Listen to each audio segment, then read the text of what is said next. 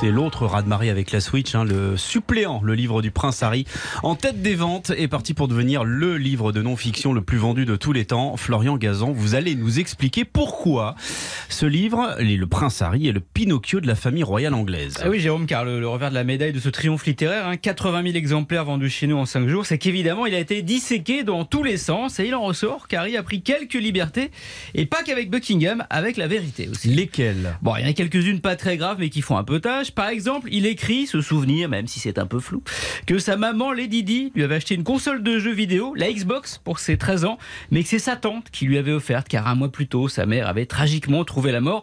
Très émouvant, mais très impossible puisque Lady Di est morte en 97 et la Xbox est sortie en 2002 en Angleterre. À 5 ans d'écart, quand même, c'est du Jean-Claude Van Damme. Eh, vous voulez peut-être parler d'une PlayStation bah oui, mais un vrai gamer n'aurait pas confondu euh, Marina et Harry en est un puisqu'il raconte qu'il passait des nuits entières à jouer à Halo, un jeu de guerre qui n'existe exclusivement que sur la Xbox. Donc désolé Marina, mais notre, votre théorie tient pas et Harry nous pipote.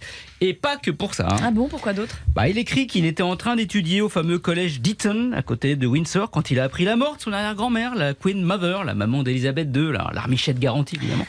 Sauf qu'en fait, il est en train de faire du ski à la cool dans une station suisse UP avec Charles et Williams.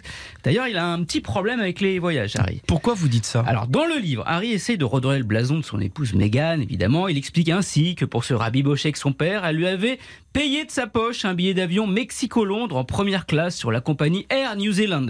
Un joli geste parce que bon, c'est quand même pas donné. Hein. Et, alors? Et alors, euh, Air New Zealand n'assure qu'aucun vol entre le Mexique et l'Angleterre n'existe. Et en plus, sur cette compagnie, il n'y a pas de première classe. Au ah mieux, c'est la business. D'ailleurs, Air New Zealand en a profité pour troller Harry et Meghan, les ducs et duchesses de Sussex, en tweetant samedi, je cite, Introducing Sussex Class, apparently coming soon.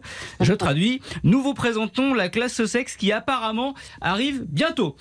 Bah, ça fait quand même pas mal de mensonges au final et de quoi tirer les oreilles de Harry et le faire ressembler un peu plus à son père Charles. Merci beaucoup Florian, vous nous pipotez pas en tout cas vous. Hein. Bah, j'essaye. RT